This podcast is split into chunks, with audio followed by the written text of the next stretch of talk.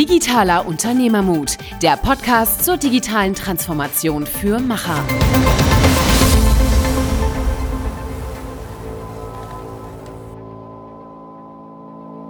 Hallo und willkommen zu einer neuen Episode Digitaler Unternehmermut mit Niklas und Michael. Und heute haben wir den Robin de Bruyne. Er ist Head of Solution, Head of Digital Solution äh, bei der Comedera. und ähm, ja. Robin hat, äh, hat einen äh, tollen Background, ähm, nicht nur bei der Comedera, sondern auch aus der Filmindustrie. Und äh, ich steige gleich mal ein, bevor du dich vorstellen kannst. Hier Mittelstand meets Hollywood waren einer deiner Thesen, die du ähm, auch äh, auf LinkedIn verbreitet hast. Der Mittelstand ist ja eher bodenständig. Hollywood ist das eher weniger. Wie passt das zusammen? Ja, erstmal äh, hallo, schön, dass ich hier sein kann im digitalen Unternehmermut und äh, beobachte ja schon mal fleißig, was ihr äh, hier für Gespräche habt und bin froh, jetzt dabei zu sein. Ja, die These ähm, Mittelstand und Hollywood, sage ich mal, hat sich bei mir entwickelt, weil ich, wie Michael, wie Michael gerade erwähnt hat, schon aus dem aus dem Film komme. Und oft, wenn ich jetzt Freunde noch aus der Zeit damals oder so äh, treffe und frage, ja, und jetzt was machst du, Innovation oder digitale Geschäftsmodelle? Und vermisst du eigentlich nicht ab und zu die, die Filmbranche? Ja? Und äh, dann denke ich drüber, oder denke ich natürlich drüber nach und sage dann, nee, eigentlich nicht. Und warum ist das eigentlich so? Warum vermisse ich das gar nicht so? Und ich glaube, es liegt daran, was mein Antrieb war, damals in die Filmbranche zu gehen, war dieses Gänsehautgefühl, ja, diese Experience, wenn du im Kino sitzt und du sitzt im Sessel und der Film geht an und du hast eine Szene, du hast Emotionen und dieses Gänsehautgefühl, das kennt, glaube ich, jeder. Oder man, manche sagen auch, mir läuft ein Schauer über den Rücken. Und das war eigentlich mein Thema damals, warum ich mich entschieden habe, in die Filmbranche zu gehen, weil ich wissen wollte, wie kann man das erzeugen? Was ist das Handwerkszeug dazu? Und ähm, wenn ich dann aber heute gucke, was ich heute mache und so in meiner Karriere hat sich dann halt hin Richtung digitale Innovation und Digitalisierung entwickelt.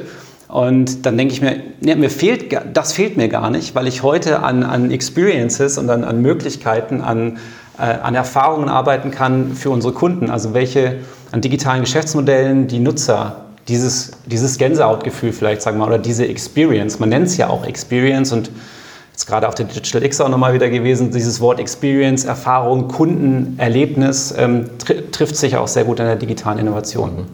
Ich meine, jetzt hast du ja schon so ein bisschen, sag mal, den breiten, das Spektrum ein bisschen aufgemacht, dass halt Experience, was vielleicht früher zum Beispiel stark im Film äh, gesehen wurde oder im Fernsehen, äh, dass es einfach viel breiter wird, ne? dass sowohl ein Service, ein digitales Produkt eigentlich letztendlich ist alles eine Kundenerfahrung und die, ja. die möglichst äh, gut natürlich sein soll. Deswegen wäre für mich jetzt auch mal eine Frage, was ist denn für dich, äh, was macht so eine Wow-Experience aus und was vielleicht war so die letzte Experience, wo du wirklich gesagt hast, so da ist mir ein Schauer über den Rücken gelaufen? Ja, äh, damit kann ich vielleicht anfangen. Ne? Die, meine letzte Wow-Experience war, ich weiß nicht, ob ihr es auch, oder wir haben, wir haben uns mal schon mal drüber unterhalten. Ich habe ein Auto dem letzten Mal gemietet gehabt, weil ich auch ein großer Fan von Elektromobilität bin und habe mir einen Tesla gemietet über die äh, Autovermietung UFO Drive, mhm. die so in den Markt gestartet sind, äh, sind jetzt, glaube ich, in Deutschland nur in Köln und Hamburg. Aber in den Markt gestartet sind und sagt, hey, wir wollen diese, diese Erfahrung, die du hast beim, bei, bei der Autovermietung, ähm, verändern. Wir, wollen das, wir sind total genervt davon, wie das heute läuft. Ne? Du kommst da hin an den Schalter, dann hast du da noch die Nadeldrucker, da geht's irgendwie, äh, kriegst zig Papiere, wirst noch versucht zu überreden, irgendeine Versicherung abzuschließen. Dann musst du warten, bis dann jemand kommt, der den Schlüssel hat von dem Auto. Dann musst du zum Auto hin, musst die Abnahme machen und so super kompliziert kennt man, ist man auch eher genervt von. Wenn man in Urlaub fährt, ist es noch viel schlimmer. Und äh, damit sind sie gestartet und ich habe ein Auto gemietet und habe gesagt, gucke ich mir mal an, wie das so ist. Und ähm, dann gehst du dahin an den Parkplatz, wo das Auto ist, es ist kein Mitarbeiter da, du hast alles online, äh, ähnlich wie bei Drive Now oder Car2Go schon. Ähm, und äh, dann habe ich das alles ausgefüllt, habe gesagt, ich starte jetzt meine Miete, dann hat er mir gezeigt, was sind für Schäden da, okay. Und der Wow-Effekt war dann aber, okay, jetzt mit Fingerprint an deinem Handy deinen Vertrag unterschreiben und in dem Moment äh, funktioniert natürlich beim Tesla noch mal ein bisschen mehr, weil in dem Moment sind beim Tesla dann die Türgriffe rausgefahren, weil sich das gemacht hat. In dem Moment, wo ich den Vertrag unterschrieben habe, hat das Auto die Türgriffe rausgefahren, es ist in Licht angegangen das war das normale Autolicht, aber die haben dann noch so eine Flasche Wasser mit UFO Drive gehabt. Es ging eine Playlist von, von Spotify an mit Klaviermusik und ich habe dieses Auto in dem Moment geöffnet. Es war Musik, es war dieses Licht auf diese Flaschen. Also, wow, das ist mal als Kunde eine echte Erfahrung. Da ist mir sogar so ein leichter Gänsehauteffekt in dem Moment ähm, äh, über, die, über die Arme gelaufen. Genau. Okay. Genau. Ja. Ja, cool. Also ähm, diese Wow-Effekte, die haben dich, ich sag mal, mit der Digitalisierung ja äh, weiter aus der, aus der äh, Filmbranche rausgebracht, aber da war das jetzt so schnell äh, oder den Einstieg so schnell gemacht. Mhm. Erzähl doch mal ein bisschen, was, was du vorher gemacht hast und ähm, auch gerne die Brücke, äh, mhm. wie du das auch thematisiert hast, äh, die du siehst. Ja. Ja, ich habe äh, also ich mich damals für Filmproduktion entschieden, habe ich ja gesagt, weil ich wissen wollte, wie geht das und ähm, habe dann verschiedene Praktika gemacht. Filmproduktion ist es nachher geworden. Also das, das, das, das Fachwerk, sage ich mal, in, im Filmbereich und ähm, ich habe dort als Producer gearbeitet und als Producer guckst du ja auf den Markt, was sind denn Zielgruppen für mich? Ne? Im Fernsehmarkt spricht man von Zielgruppen oder welche Zielgruppen möchte ich mit meinem Kinofilm erreichen und was für Ideen würden die gerade, würden die ähm, treffen? Also was für Ideen wollen die gerade sehen? Und dann ist es ja deine Aufgabe als Producer auch die sogenannten Heads of Departments zu finden, also dein Regisseur, dein Autor, dein Kameramann, dein Szenenbildner, dein Special Effects Mann vielleicht oder Frau, ähm, die dieses Werk, so wie die Idee ist, umsetzen können. Und das dann auch, äh, und dann musst du auch schauen, und wie vertreibe ich das jetzt? Ne? Und, und äh, welche Organisation brauche ich, um das nachher auch ins Kino zu bringen? Und ähm, das ist für mich auch so ein bisschen die Verbindung, weil man sich ja heute auch äh, fragen muss als, als Unternehmen, was erwartet denn heute meine Zielgruppe von mir da draußen? Und ich glaube, das ist natürlich nichts Neues. Das mussten die schon immer machen und haben die auch schon immer gut gemacht.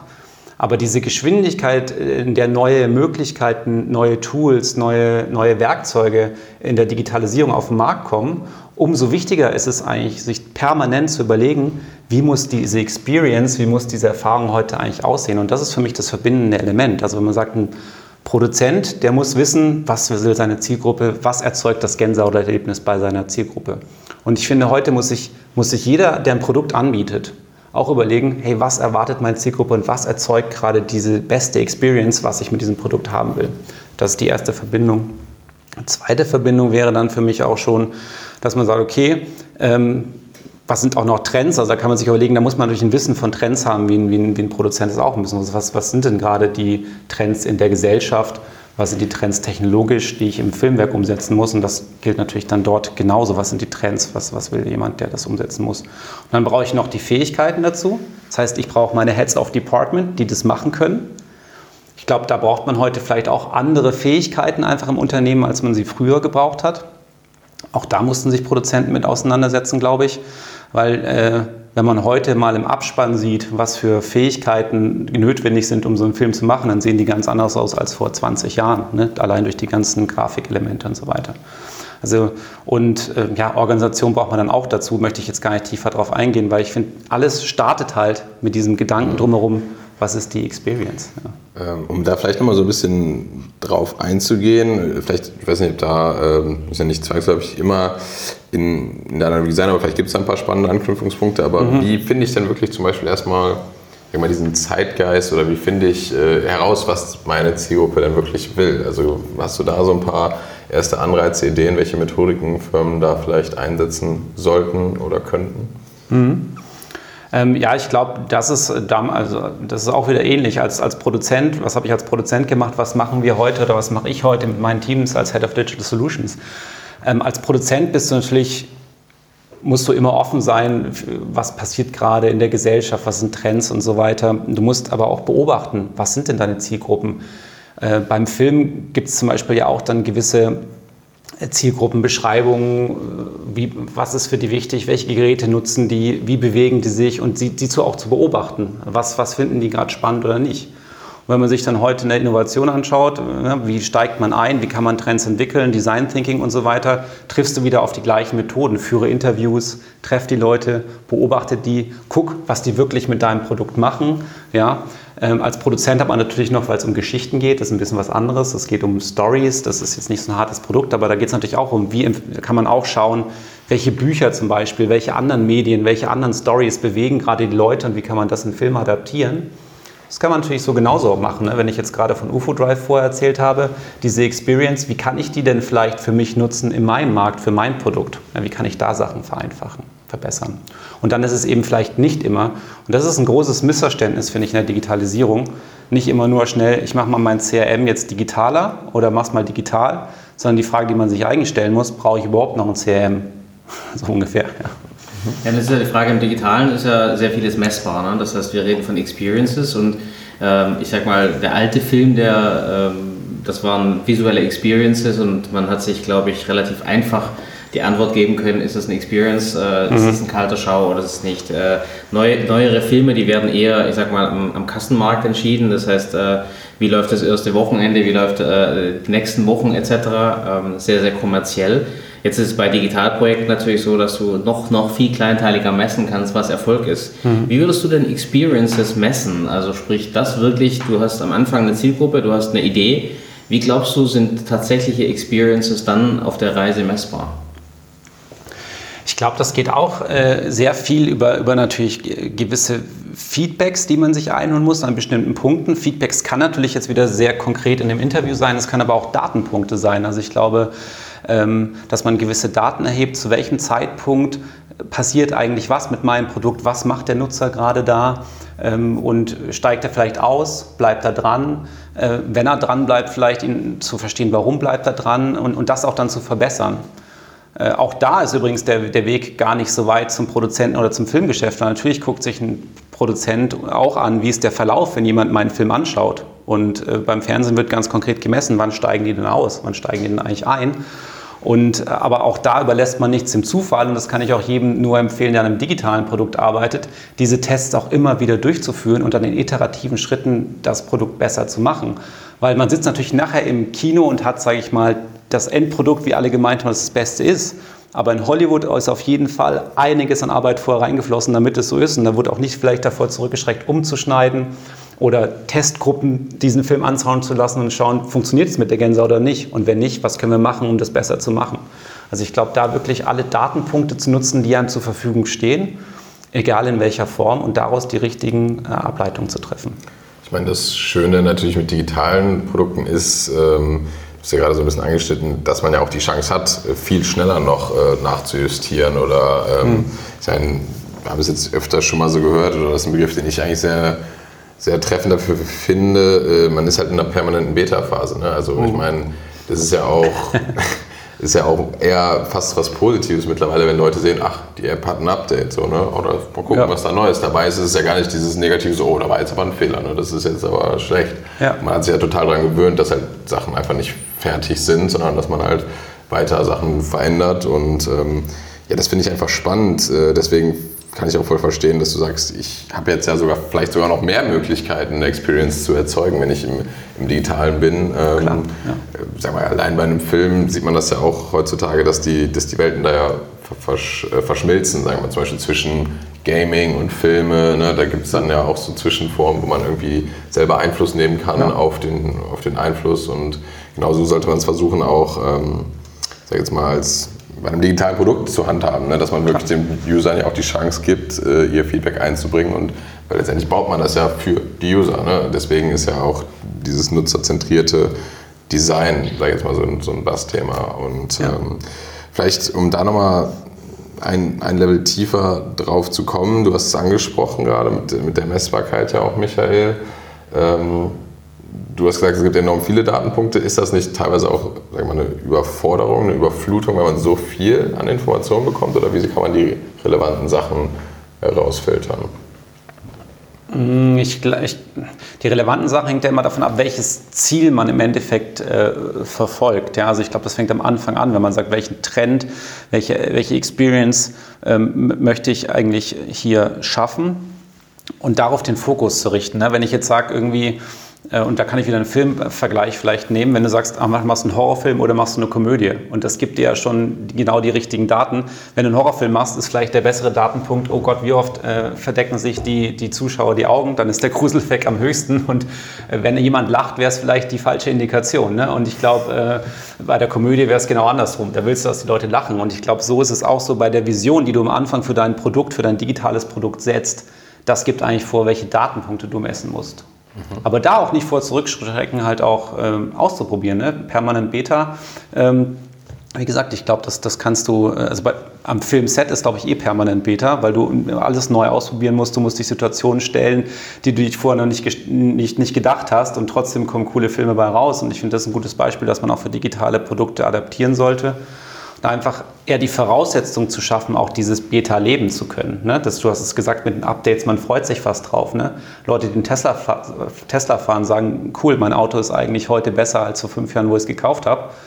Oder äh, ich fand noch einen interessanten Case jetzt gerade mit äh, Nest Hello, die Türklingel, die jetzt zu Halloween ein Update spielt, wo du willst, wenn du möchtest, kannst du dann den Klingelton oder deine Türklingel mit Halloween-Geräuschen auf, aufpimpen. Und jetzt messen die wahrscheinlich, wie viele Leute machen das. Und das ist ja wieder eine Indikation, hey, die Leute wollen vielleicht mal ihren Klingelton an der, an der Tür verändern im Laufe ihres Lebens. Und ich weiß nicht, ob die Frage sich der deutsche Mittelstand schon oft gestellt hat. Ich glaube, der, der, Klingelton in deutschen Haushalten wird nicht messbar sein, würde ich sagen. Also hoch, hochgradig äh, bin ich überzeugt davon, dass das noch nicht der Fall ist, aber es ist ein guter Punkt. Ähm, du hast es vorhin aber auch angesprochen, äh, das Team spielt eine große Rolle. Und wenn du als Producer ein Team zusammenstellst, dann guckst du natürlich auch darauf, ähm, wen holst du dir dann ins Team ne? und wie komplementär oder wie äh, gegen, gegenseitig, gegenteilig sind die Leute.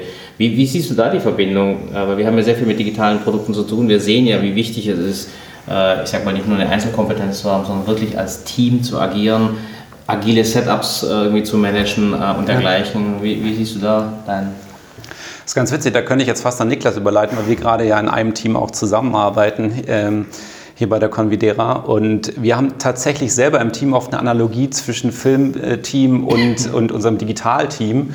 Niklas ist in dem Fall äh, der Produktmanager und ich äh, der im Endeffekt Portfolio Manager und ich, ich vergleiche es ein bisschen so, ich bin Produzent, er ist der Regisseur.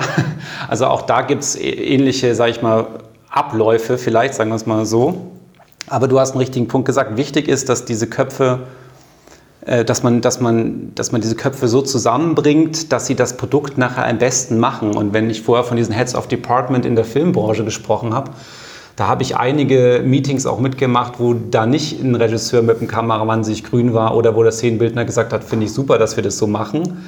Ähm, ich glaube, wichtig ist nachher, dass man weiß, wo die Entscheidungen liegen, aber diese Diskussionen dahin, die so zu moderieren oder die zuzulassen, ist ein entscheidender Vorteil von Innovation, ist ein entscheidender Vorteil von Kreativität. Ähm, deswegen ist es beim Film und bei digitalen Produkten auch sehr ähnlich. Ja, also genau, wie du schon erwähnt hast, wir haben öfter über die Analogie schon, schon ein bisschen gesprochen und ich finde, es ist auch immer ein sehr gutes, gutes Beispiel, weil man redet ja auch oft davon, dass es so eine Art ja, situative Führung oder eine Kompetenzführung gibt in so interdisziplinären Teams. Das heißt, ähm, natürlich ist zum Beispiel der Stuntman der am besten in der Lage, vielleicht zu sagen, wie man jetzt diesen spektakulären Kampf irgendwie drehen kann. Ähm, aber man muss natürlich sich dann wiederum auch abstimmen mit anderen Gewerken. Ne? Wenn dann der Kameramann gleichzeitig sagt, ja, der Stunt sieht vielleicht voll cool aus, aber ich kann das irgendwie gar nicht auf Kamera rüberbringen, dann, dann bringt mir es halt nichts. Ne?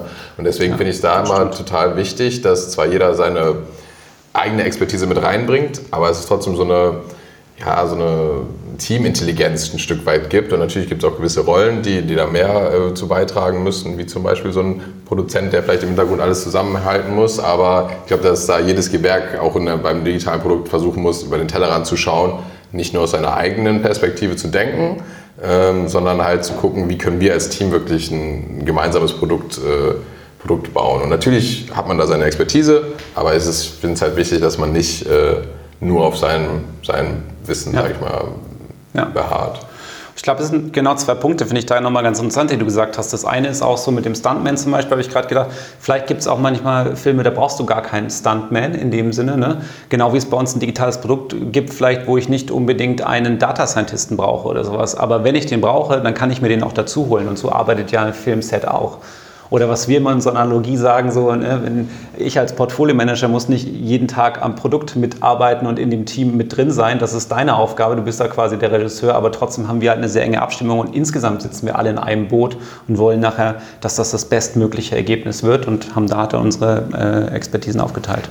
Ja, aber das Aufteilen ist ja auch interessant. Ne? Das heißt, es muss ja auch eine klare, ein klares Verständnis von Aufgabenteilung geben, weil ich, ich stelle jetzt mal vor, äh, ich bleibe mal beim Film, wenn der Producer dem Regisseur äh, inhaltlich mal zu oft reinfunkt, äh, dann wird es da Probleme geben. Das heißt, jeder muss ja auch einen Rahmen abstecken. Also sprich, wenn du jetzt, ich sag mal, ein, ein Portfolio-Manager in, in, einer Digital-Company bist, du managst ein Portfolio, dann sind deine Aufgaben sehr stark, das Enablement, äh, das Stärken des Teams, äh, die richtigen Leute zusammenzubringen, wie du es vorhin auch gesagt mhm. hast ähm, ist ja auch ein großes Problem. Ne? Das heißt, die Abgrenzung deiner Rolle und wie weit lässt man sich in Projekte reinziehen und wie, wie, wie kann man sich trotzdem ich sag mal, raushalten, äh, ohne dass man eben, ich sag mal, in den direkten disziplinär, disziplinarischen Prozess mit reingezogen wird.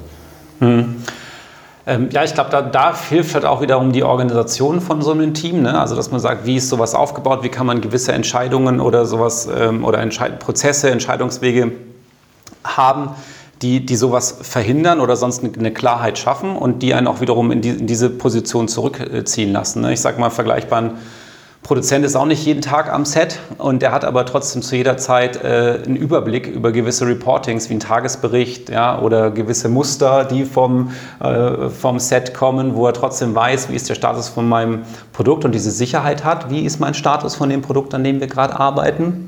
Und so ist es bei uns ja auch. Ne? Wir kriegen, oder ich kriege ja auch dann ein Update, so ist der Prototyp, so und so sind die Sachen und so, dass ich, dass ich gar nicht in die Lage komme, oder im besten Fall, weil dann ist wirklich eine Eskalation am Laufen. Das kann natürlich auch immer passieren, wie es bei jedem äh, Filmset in jedem guten Projekt passieren kann, aber so, dass ich, dass ich einen sehr guten Überblick habe und trotzdem nicht zu tief reingezogen werden muss.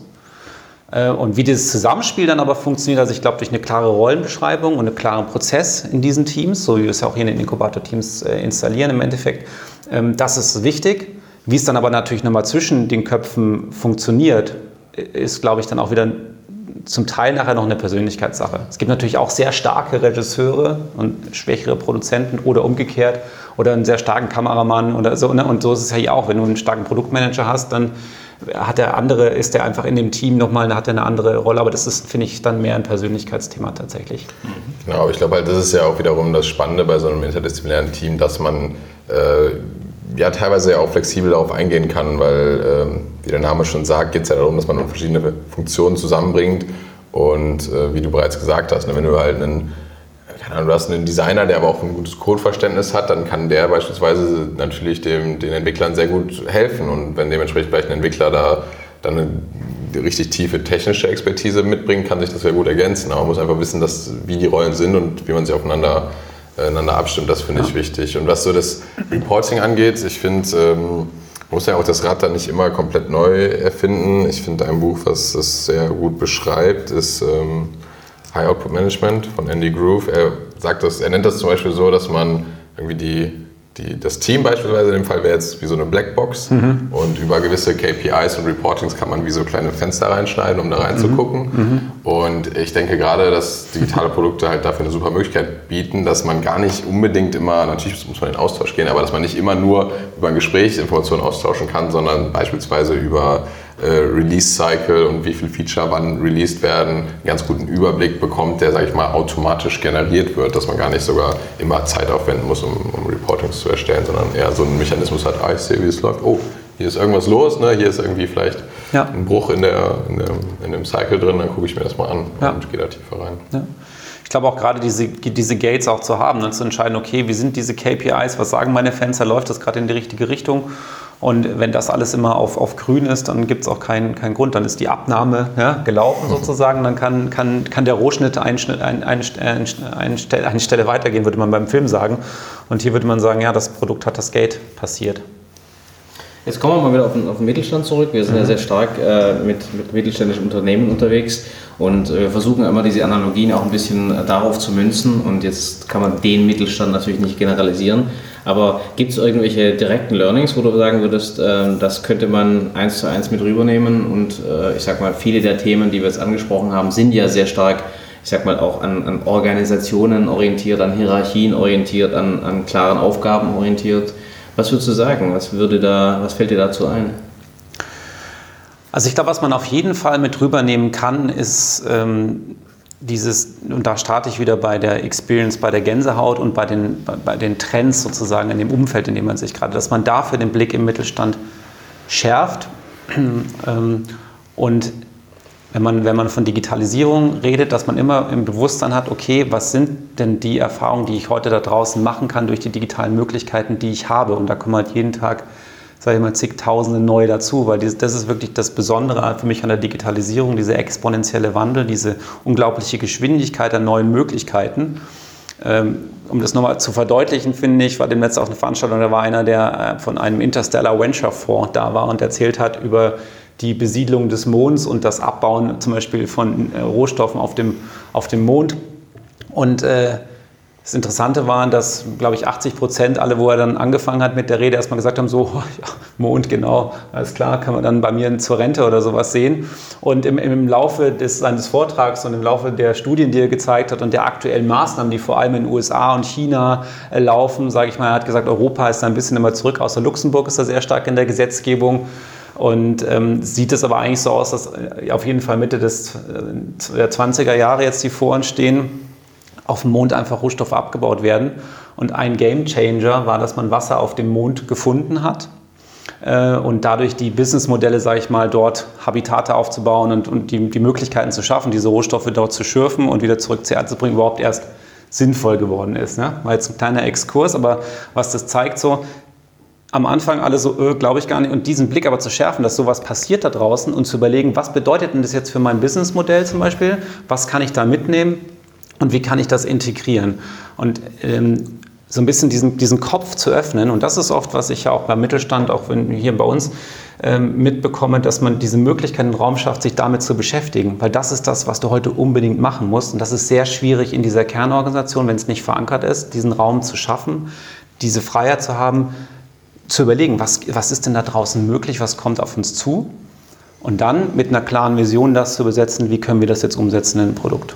Ich glaube, das Entscheidende ist ja, dass viele äh, sagen wir, sehr erfolgreiche mittelständische Unternehmen, mit denen wir zu tun haben, sich ja sehr stark um, um ich sag mal, ein hardwaregetriebenes Produkt kümmern. Das heißt, die Hardware steht sehr stark im Vordergrund mhm. und ich glaube, dass jedes von diesen Unternehmen besser weiß, wie eine Experience aussieht, auf die Hardware bezogen. Ich glaube, was schwieriger ist, ist, mhm. wenn wir jetzt in einer digitalisierteren Welt leben, ähm, dieses, dieses Know-how und dieses Gefühl und diese, diese Sicherheit in digitale Produkte mit zu übernehmen. Weil wenn ich äh, ich sag mal, heute Ventile herstelle, dann habe ich mit Sicherheit ein sehr, sehr gutes Gefühl, wie ich diese Ventile herstelle, wie ich die Teams zusammenstelle.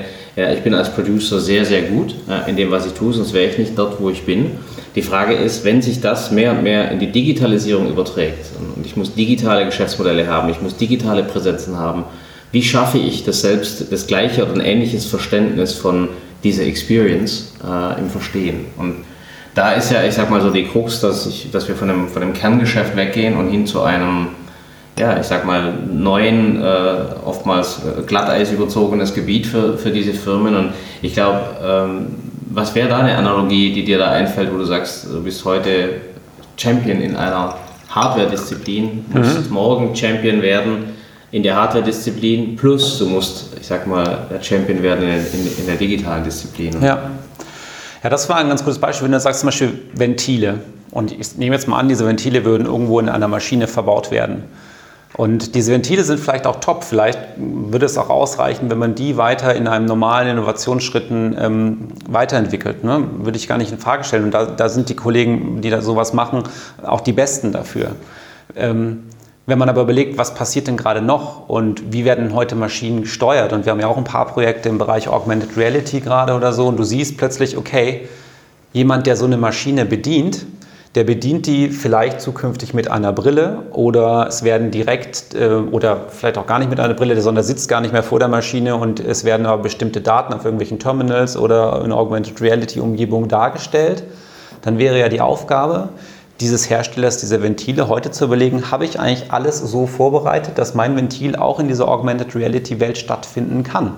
Weil wenn es nachher das einzige Teil in dieser Maschine ist, was nicht in dieser Augmented Reality Welt stattfindet, dann wird man vielleicht ein anderes nehmen, weil im Gesamtkonzept das sinnvoller ist und besser ist und die bessere, äh, ja, das bessere Erlebnis hat. Ich meine, ich finde immer, wenn man so eine Experience betrachtet, also zumindest finde ich, gibt es so eine kleine Zweiteilung. Ich finde, der eine Teil hat ja sehr stark damit zu tun, dass, ähm, dass es rein funktional erstmal den Zweck erfüllt, den es, den es tun soll. Mhm. Ne?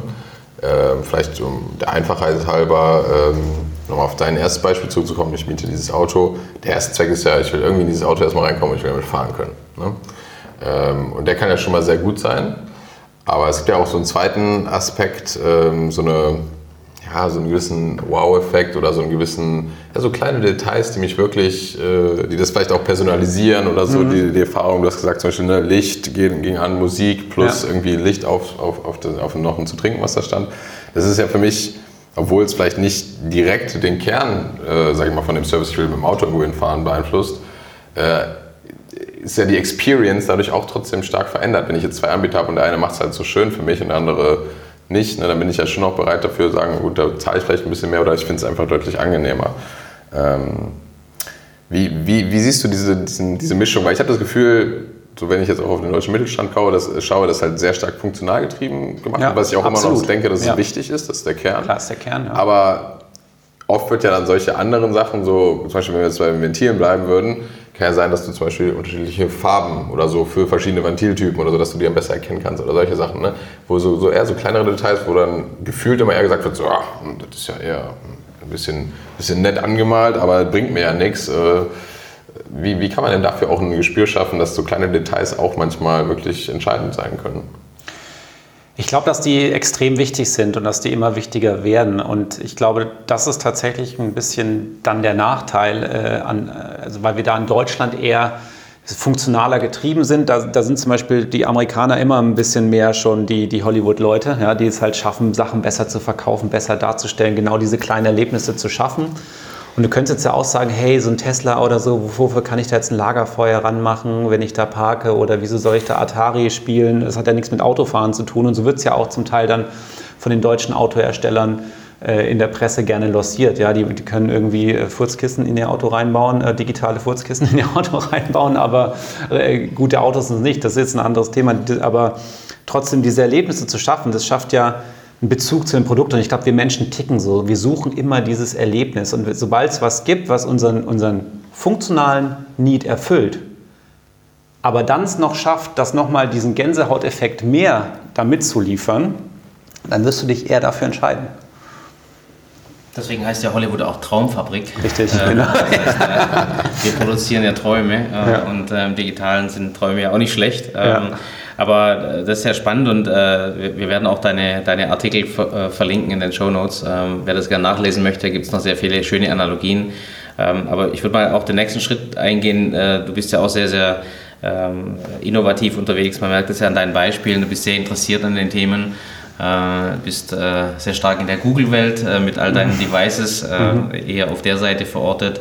Wie gehst du denn mit Digitalisierung um? Also was ist denn für dich so äh, die Effizienz in deinem Leben und das, was äh, Digitalisierung dir Gutes tut, beziehungsweise wo Digitalisierung heute nicht so einen Mehrwert für dich liefert persönlich?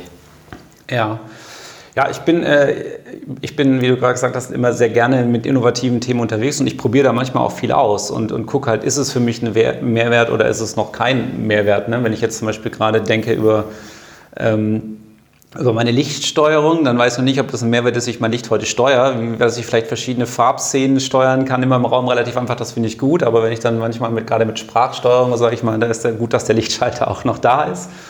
Ähm, aber äh, ja, das ist genau das, wo ich mich, wo, wo ich gerne Sachen ausprobiere und ist es dann wirklich ein Mehrwert, bringt es mir mehr oder nicht. In der Google-Welt zum Beispiel finde ich, ähm, äh, was du erwähnt hast, äh, da gibt es ganz viele Mehrwerte für mich, die manche aber auch erschreckend finden. Ist auch okay, es muss jeder für sich entscheiden. Aber ich, ich finde es zum Beispiel gut, dass E-Mails, die ich in meinem Google-Postfach bekomme, wenn es zum Beispiel eine Hotelreservierung ist, gleichzeitig in meinen Kalender übertragen werden und dann in meinem Handy auch gleich auf dem Startdisplay dargestellt werden und ich dadurch weniger Klicks habe und dadurch eigentlich effizienter Informationen zur Verfügung habe, dann, wenn ich sie brauche äh, und da, wo ich sie brauche. Und äh, wenn da jemand ist in der digitalen Welt, der mir diese Komplexität reduziert, weil er sagt einfach, ich weiß, du brauchst jetzt das und das, sage ich mal, ne?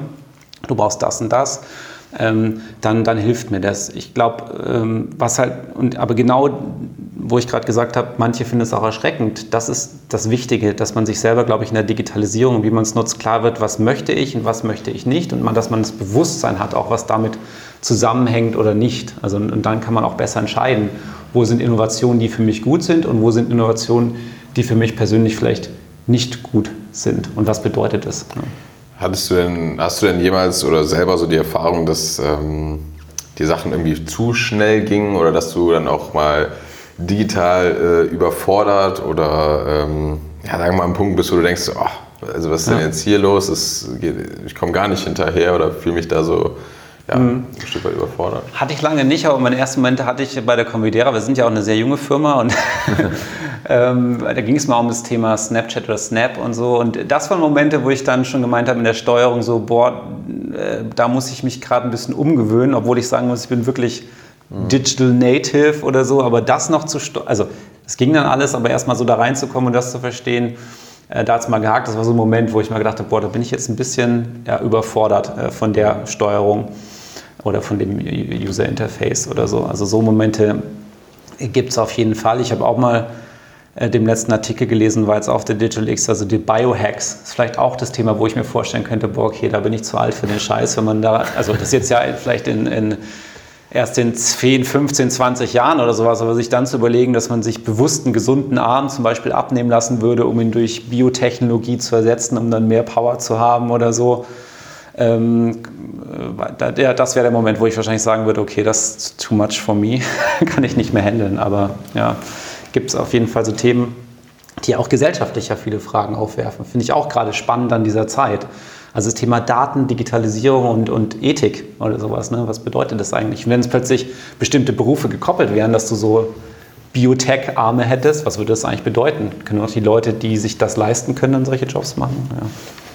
Ja, ja das stimmt. Das ist, äh, da gibt es da gibt's verschiedenste interessante Möglichkeiten, wie man äh, digital das ganze Erlebnis noch weiter drehen kann. Aber ähm, für dich selber ist ja, ich sag mal, bis jetzt in einem Alter, du kennst das Leben ohne das Internet, du bist aber äh, ja, Großteil deines Lebens mit dem Internet äh, mhm. groß geworden. Ich glaube, du hast ein relativ äh, gesundes Mittel zwischen Abhängigkeit und Neugier und äh, aber auch äh, Differenzierung äh, der Betrachtung. Wenn du es auf den Mittelstand beziehst, was glaubst du denn, was sind denn, was sind denn wichtige digitale Innovationen, die du für den Mittelstand siehst, die die sinnig sind, die äh, äh, gerade mit deinem, mit deinem Blick auf Digitalisierung aus deiner Sicht Sinn machen? Mhm.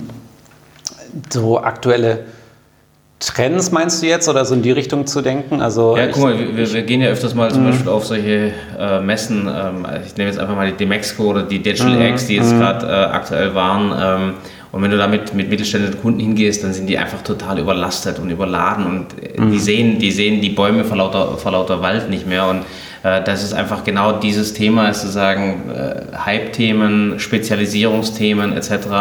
Ähm, was von dem ist wirklich für, für Firmen heute, ich sag mal, Trend äh, mhm. und dann aber auch gleichzeitig mhm. auch relevant versus was ist Hype und was ist, oder vielleicht auch die Frage, wie kannst du das eine vom anderen auseinandersortieren? Ja. Ich, äh, das finde ich, äh, ich finde es immer sehr schwierig, so in diesen Buzzwords, weil man kommt dann schnell so rein und sagt so, ja, IoT, Augmented Reality, da müsst ihr euch jetzt drum kümmern und äh, das und das. Und ich finde, man kann das fast gar nicht so pauschal sagen, weil wenn man gerade das Mittelstand sagt, dann ist ja unglaubliche Facettierungen da drin. Und ich glaube, man muss dann wirklich gucken, eher, dass man Digitalisierung als Werkzeuge versteht. Ja?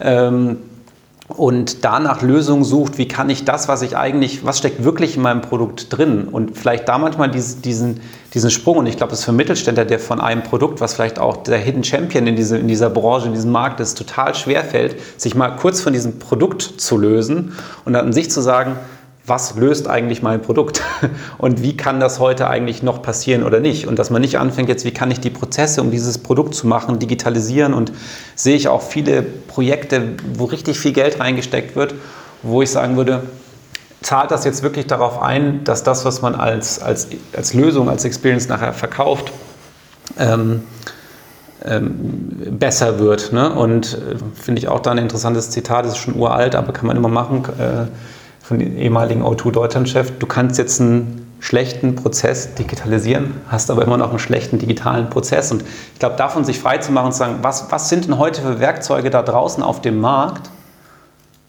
um die beste Lösung für, für, für meine Zielgruppe zu schaffen, für die, für die beste Experience für meine Zielgruppe, um das Gänsehauterlebnis bei meiner Zielgruppe zu erzeugen.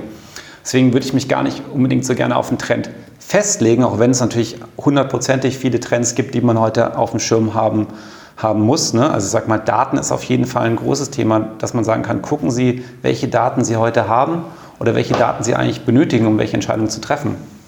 Aber viel wichtiger ist zu verstehen, weil ich sage mal, morgen ist vielleicht noch ein nächstes Werkzeug da draußen auf dem Markt. Und wenn ich heute IoT, IoT ist ja eher auch so ein Oberbegriff für ganz viele Sachen zum Beispiel, oder wenn ich heute AR sagen würde, vielleicht gibt es morgen noch ein anderes Werkzeug. Und ich glaube, dieses Gespür zu haben, welche Werkzeuge sind eigentlich da draußen und wie kann ich es dann zusammensetzen. Um vielleicht nochmal klarer zu machen, finde ich noch einen Punkt, was ich damit meine, ist, ich glaube, alles, was im iPhone 2007, 2008 gesteckt ist, gab es vorher schon auf dem Markt. Es war aber die beste Kombination aus diesen Möglichkeiten, um zu sagen, hey, das ist das Device, was du bei dir haben musst, das dich in deinem Alltag begleitet. Und diese Werkzeuge wurden in der besten Art und Weise dort wieder zusammengefügt.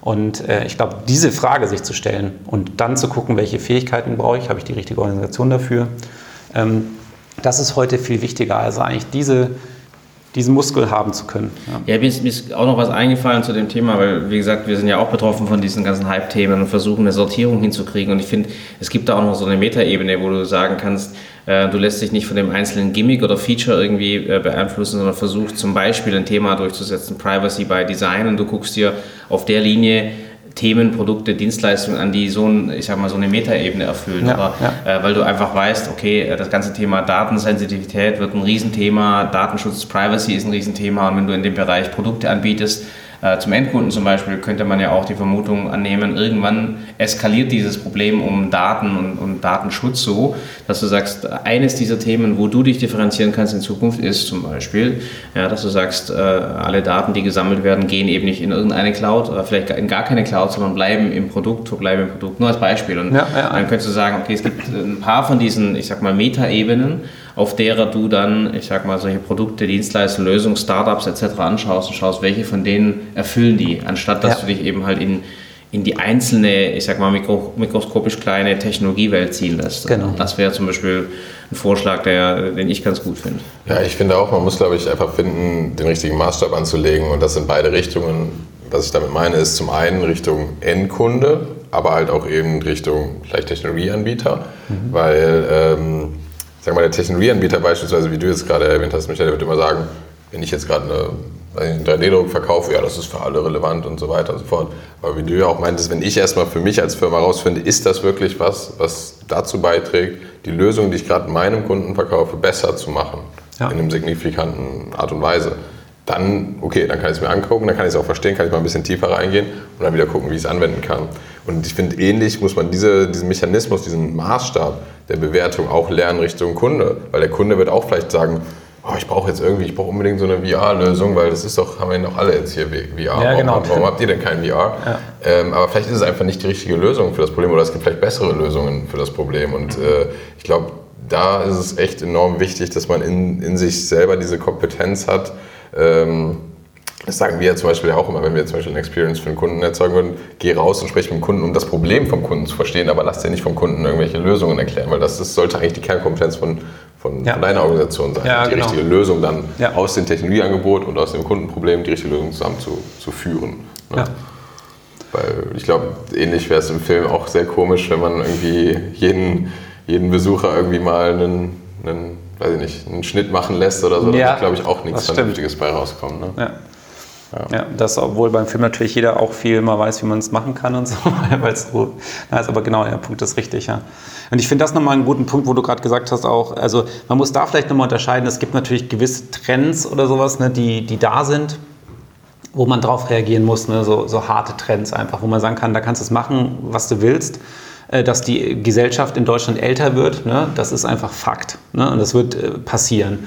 Und da kann man ja auch schon überlegen, okay, wenn ich jetzt, äh, habe ich da äh, noch dann den, oder wird dann, wenn ich ein Produkt habe, was, weiß ich nicht, für sehr junge oder die Geburtenrate oder sowas, ne, für diese junge Familien habe oder so, wie entwickelt sich das oder solche Geschichten, da kann man für einen gewissen Zeitraum sehr sicher sein, dass sich bestimmte Dinge entwickeln und kann daraus Schlüsse ziehen und Trends ableiten. Und andere Sachen, wie du gerade gesagt hast, VR oder sowas, da kann man vielleicht sagen, ja, das wird auf jeden Fall kommen, aber hat es eine Relevanz für mich oder muss ich für mich irgendwas damit prägen? Das ist nochmal eine andere mhm. Geschichte. Aber das ist halt viel wichtiger, sich, glaube ich, mit diesen Trends auseinandersetzen zu können, als zu sagen, oh, jetzt aber mal mhm. schnell ähm, das ist ein sehr guter Punkt, weil ähm, du hast Trends erwähnt. Äh, wie gesagt, äh, du bist sehr, sehr intensiv äh, in Recherchieren und äh, dich mit Themen zu beschäftigen.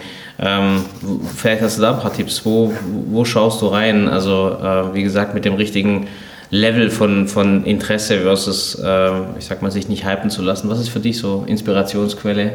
zu dem Thema Digitalisierung?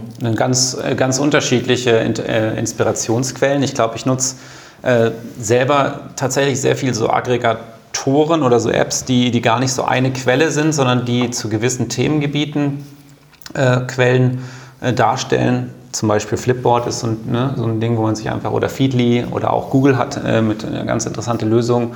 und wo dann sozusagen der Algorithmus bestimmte Sachen dir darstellt, muss man sich auch bewusst sein, dass man auch ein bisschen nicht so tolle Sachen dabei, die muss man wieder rausfiltern, aber dann wird es auch wieder äh, besser. Aber das finde ich ganz interessant, weil wirklich aus verschiedenen Blickwinkeln plötzlich Meinungen zu sehen. Ne? Also wenn ich gerade Elektromobilität sage, mal ein Spektrum an Artikeln zu bekommen von den, äh, von den totalen Elektrofans als auch totalen Elektrobäschern und der normalen Presse dazwischen.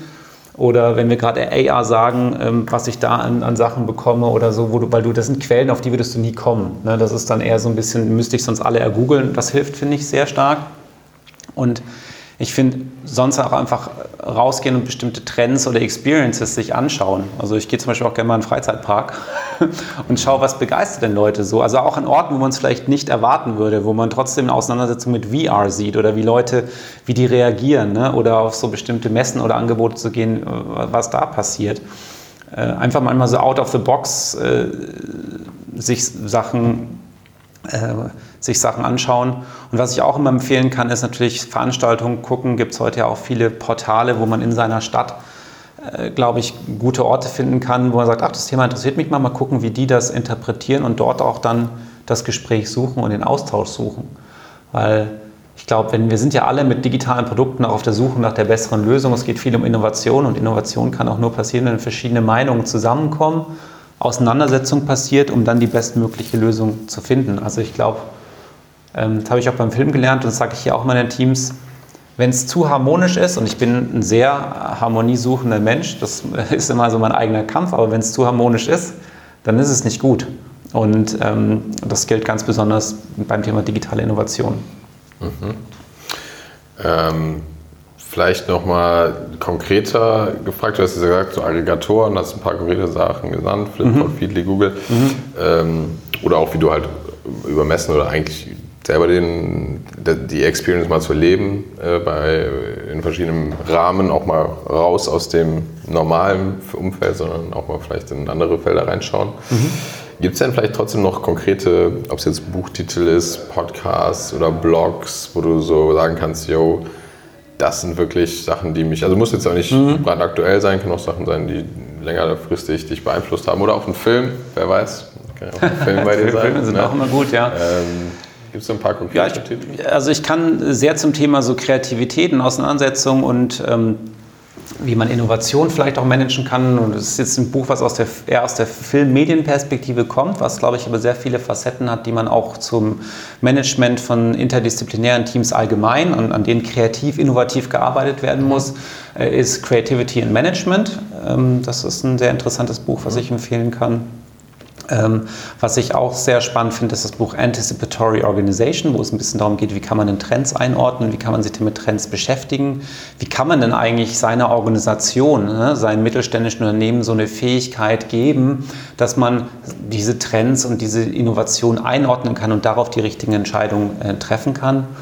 Und ähm, dann fand ich ähm, The Lean Enterprise, finde ich auch noch eine sehr gute Zusammenfassung. Mhm wo so ein bisschen die Lean Startup Methoden ein bisschen interpretiert werden, äh, schon Richtung Corporate. Aber ja, das, sind, das fand ich für mich sehr prägende oder gute, gute Anreize. Ja, spannend. Mhm. Ähm, ja, vielleicht als, als nächstes nochmal äh, eine Frage, die wir auch immer fragen. Ich meine, du bist äh, am Anfang deiner Karriere gewesen, äh, wolltest in, in die Filmindustrie äh, gegangen, jetzt äh, bist du Head of Digital Solutions im Digitalbereich. Was würdest du denn jetzt vielleicht retrospektiv dir gerne selber mit auf den Weg geben an, an Advice, an Tipps, an, an, Sachen, die, die du damals gerne gewusst hättest? Vielleicht auch im Hinblick auf die, die Veränderung, die du ja durchlebt hast. Ich glaube, das kann ich äh, sagen, dass man sehr, oder ich hätte mich gerne noch oder stärker am Anfang schon sich klarer wird, was möchte ich ähm, dafür einzu oder das an jeder Stelle immer in der Auseinandersetzung zu suchen oder die, den, den Weg dahin zu suchen. Also ich sag mal, in, das ah, ist schwierig auszudrücken, aber ähm, wir hatten auch mal über Feedback gesprochen, das ist auch sogar, wenn man einfach klarer immer signalisiert, wo möchte man hin, was hat man, sich damit auseinandersetzen und sich diese Punkte suchen, die einen dahin bringen. Mhm. So einen klareren Fokus, was zahlt eigentlich auf das ein, was ich möchte und äh, gerade am Anfang natürlich Filmbranche sehr projektorientiert, immer sehr stark dem Projekt untergeordnet orientiert. Ähm, und äh, da ein bisschen klareren Blick zu haben. Ich glaube, gerade heute in den Zeiten durch Digitalisierung lauter viele neue Möglichkeiten. Ähm, und auch als äh, oder gerade als junger, dynamischer Mensch äh, dort Teil dieser Diskussion zu sein und sich in diesen Netzwerken zu bewegen und seine Meinung dort zu suchen und auch die Auseinandersetzung reflektiert natürlich und respektvoll zu suchen, ähm, das, das hätte, sicher noch, hätte ich noch früher machen können, glaube ich. Ja. Aber hast, hast du das Gefühl, dass du jetzt das, also dass der, dass der Weg dich dahin geführt hat, was du jetzt auch wirklich ähm, machen möchtest? Du hast es ja eben gesagt. So, ähm. Ja, also ich glaube, ich, also interessanterweise ist ja, schließt sich jetzt ganz gut der Kreis. Am Anfang habe ich gesagt, dass viele mich immer fragen, machst du das, also vermisst du eigentlich nicht die Filmbranche und so weiter? Und eigentlich hat mich das dazu gebracht, stärker darüber nachzudenken, warum ist das eigentlich gar nicht so und warum fühle ich mich eigentlich hier so wohl? Ich hatte ja auch in meiner Karriere, war ich jetzt ja nicht gleich dann bei digitaler Innovation, das war ja auch so, ein, so, ein, so eine Transformation, sage ich mal, von der Filmbranche dahin. Aber ähm, so die, diese Auseinandersetzung durch diese Frage getriggert hat mir gezeigt, ja, ich bin eigentlich da oder ich finde das, was mich im Beruf antreibt, finde ich auch hier. Und es bringt vielleicht sogar noch mehr Sachen zusammen, weil ich diese Innovation, diese neuen Trends und das ist ja noch viel offener, also viel breiter, noch ein viel breiteres Feld, wo ich mich mit diesen Themen, die ich auch spannend finde, nochmal zusammenbringen kann, fühle ich mich eigentlich ganz richtig an dem Platz. Komische und Horrorfilme finden wir hier auch jeden Tag. Also gerade zu Halloween. Das ist ja genau gerade zu Halloween. Das ist ja auch, das ist ja auch eine Analogie. Ähm, aber äh, du bist ja sehr, sehr gut vernetzt. Hast, hast du uns ein paar Tipps für, für Leute, äh, die vielleicht auch als Gast im Podcast hier passen wären? Fällt dir da jemand ein, der aus deinem Netzwerk kommt? Mm. Also aus, ich muss gerade überlegen, aus meinem Netzwerk, den ich jetzt. Ähm also deine Frau, die kann ich selber nennen? Nee, nee, nee. nee. ja, meine die, Frau kann ich immer empfehlen, die, wollte passt, ich jetzt natürlich nicht. Da, äh, passt da natürlich hervorragend rein, muss unbedingt auf die Liste. Genau, die hat ja auch einen guten Podcast. Äh, genau. Aber ähm, ich fände es mal ganz interessant und ähm, ich glaube, man könnte so einen Impuls mal, ich habe mir überlegt, ob man nicht wirklich jemanden aus der Filmbranche mal holt und, und zu diesem Thema Trends und so weiter ne, äh, spricht. Da könnte man also weil dieses ist ja digitaler Unternehmermut. Ja. Und ähm, ich finde, so was einen Produzenten ausmacht, dass er jedes Mal wieder Mut, Anlauf, Anlauf für Mut oder äh, also Mut haben muss, ein neues Projekt anzugehen, ein neues Projekt wieder zu pitchen, zu realisieren und immer wieder neu zu starten. Und das finde ich eigentlich ganz interessant. Wie geht ein Produzent damit um? Oder auch interessant finde ich, da könnte ich den Michael Polle zum Beispiel von X-Filme empfehlen, äh, Freund von mir, mit dem ich bei der Bavaria Film gearbeitet habe ähm, der jetzt auch Babylon Berlin zum Beispiel gemacht hat, ähm, der für X-Film die ganzen Fernsehproduktionen macht. Oder ich habe auch mal überlegt, könnte man nicht mit dem Regisseur eigentlich mal sprechen zum Thema Führen von interdisziplinären Teams und der extremen äh, Arbeitsbedingungen. Ne? Weil ein mhm. Regisseur ist am Set, starker Zeitdruck, ganz unterschiedliche Gewerke, Schauspieler, äh, das alles zusammenzuführen, eigentlich so, was gehört da dazu, um dann so eine Idee eigentlich mhm. wirklich ins Umsetzen zu bringen. Ja. Da finde ich zum Beispiel Christoph Schrewe einen ganz interessanten Typen, äh, der sowohl hier als auch in den USA äh, verschiedene verschiedene Serienprojekte gemacht hat. Den kenne ich über den Seewolf. Das war eigentlich mein prägendstes äh, Produktionserlebnis und die beiden könnte ich eigentlich empfehlen, weil da habe ich selber drüber nachgedacht und spannend. Wäre sicherlich mal sehr spannend da. Genau, jetzt können wir mal tiefer, tiefer einsteigen in die, in die Welt, in die Traumfabrik der Welt, äh, Hollywood, äh, Babelsberg. Ja, ja genau. Ja. Oder Bavaria, genau. Ähm, Gibt es ein, ein, schönes Schlusswort, äh, das, du, das du von dir lassen möchtest? Ähm, ja, ich sage immer digitaler Unternehmermut, als ich äh, den Titel äh, von dem Podcast, den, den ihr hier initiiert habt, das erste Mal gehört habe, fand ich super, weil das bringt für mich so viele Sachen zusammen. Und das Wichtigste ist, und das war ja auch der Anfang, so diese Experience zu haben, also wie ein, wie ein Produzent immer wieder das Neue zu suchen, sich dieser Herausforderung zu stellen, ist in diesen Zeiten extrem wichtig. Und das bedeutet halt manchmal den Mut zu haben, auch Sachen vielleicht in Frage zu stellen oder äh, den Mut zu haben, sich Raum zu schaffen für was, ähm, wo man sagt, oh, habe ich aber vielleicht, habe ich da überhaupt die Zeit für, sollte ich das überhaupt tun? Ähm, fand ich, äh, also das finde ich ganz wichtig, gerade in Zeiten, wo jetzt vielleicht gefühlt bei manchen die Luft dünner wird oder man Angst hat, dass die Luft dünner wird, äh, dass, dass dieser Mut, das muss eigentlich zu mehr Mut führen und nicht zu weniger. Und das finde ich, deswegen finde ich es einen guten Aufruf und deswegen führt weiter diese Gespräche, damit sich der Mut durch die Lande trägt. Sehr gut. Mutiges Schlusswort. Äh, vielen Dank, Robin. Ja, danke euch. Vielen Dank. Vielen Dank fürs Zuhören. Wir hoffen, dass äh, auch für euch einiges an spannenden Informationen und auch ein echter Mehrwert dabei war. Gerne gebt uns äh, eure Meinung zu den Themen, gebt uns Feedback auf allen Kanälen. Die sind äh, in den Shownotes wie immer verlinkt. Da findet ihr auch die relevantesten Infos von dieser Episode. Und dann freuen wir uns natürlich, wenn ihr nächste Woche wieder einschaltet. Vielen Dank.